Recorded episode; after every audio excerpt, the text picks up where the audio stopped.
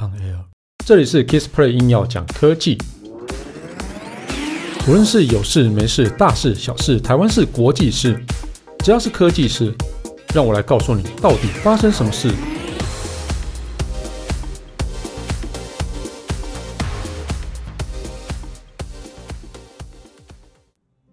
嗨，大家好，我是 Kissplay。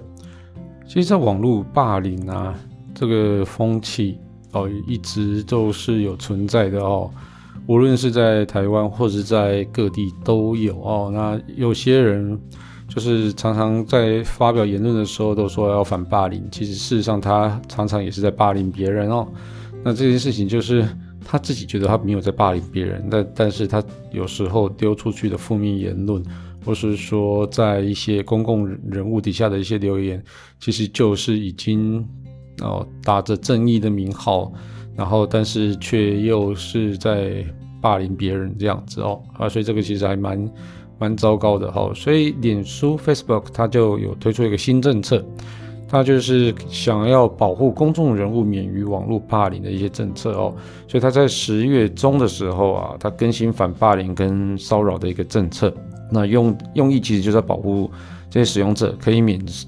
呃，免除受到那个酸民集体骚扰跟恐吓哦，所以那个从十月中开始啊，脸书也开始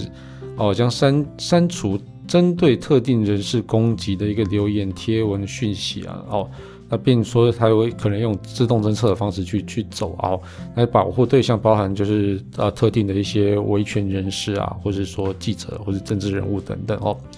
那脸书它进一步去解释啊，那一些看似没有伤害，但是被特定对象视为反感内容的一个言论啊，它其实也算是霸凌的一个范畴之内。那所以就有其有其他媒体举例子啊，例如说像是有一个呃非常有名的歌星啊，叫做 Taylor Swift 啊，那其实过去曾经惹怒网友啊。导致 IG 留言充就是充满大量带有负面意思的一个有一个蛇的标志的 emoji 这样子哦，哦来去就是大家留言就留那个蛇这样子哦，那让这是 Taylor Swift 觉得不堪其扰哦哦，所以那个哦同样为了保护公呃公众内容啊，脸书就是他表示他将删除带有贬义的一个。哦，就是 emoji 啊，或者是色情内容，还有侮辱性的一些内容这样子哦。那 Facebook 指出啊，内容是否令人反感啊？其实这个其实也蛮主观的嘛。哦，那大家其实也都知道，所以因此审查团队会考参考个人背景因素来判断这个是不是违这些留言是不是违反政策哦。那同时啊，脸书也提到啊，遭受霸凌啊，不不限于公众人物。还包还包含啊，就是社群代表性的人物，例如说像是女性啊、有色人种、新闻记者啊，有一些维权人士这样子哦。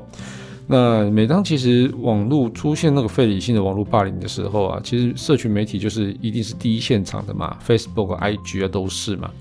以那个二零二零年的欧洲杯的决赛为例啊，当时有三名那个呃非洲裔的一个球员啊，因为十二码球失误嘛，导致导致呢英格兰队啊跟冠军失之交臂，事后这些球员啊受到大量的种族仇恨的一个言论骚扰。所以啊，那个 Instagram 的负责人啊，他表示平台的立场啊，他认为啊，仇恨的言论不应该在 IG 上发生啊，那并且承诺啊，持续透过呃新工具辨识技术，减少这样的情况发生的可能。所以其实我我一直觉得啦，对，因为很多的很多人都是会觉得，哦、我去攻击立场跟我不一样的人。哦，那就是在伸张正义这件事情。其实这个，那他当别人去攻击他支支持的人，他又觉得这个是霸凌。那他去攻击呃反方的时候，他都不觉得那个是霸凌。所以这这件事情是我，我通常都会觉得，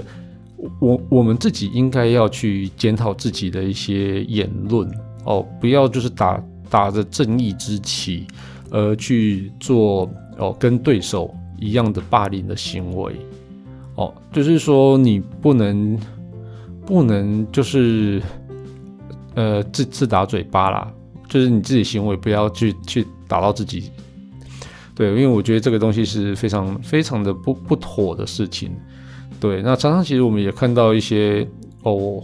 最近其实也蛮多网络事件啊，我们就可以看到很多当事者底下就会充满反对者哦，就是我不支持你的人的一些负面言论这样子哦。那其实这个其实都是一个还蛮严重的集体霸凌。对，那那我们怎么应该去避免这些东西呢？其实真的是要从自己去检讨，我们尽量不要去去呃去用攻击的言论去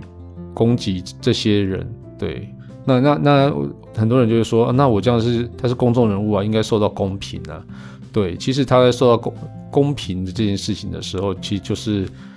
呃，你如果去出声的话，那大家一起去出声的话，那也有可能真的就是一个霸凌的现象了。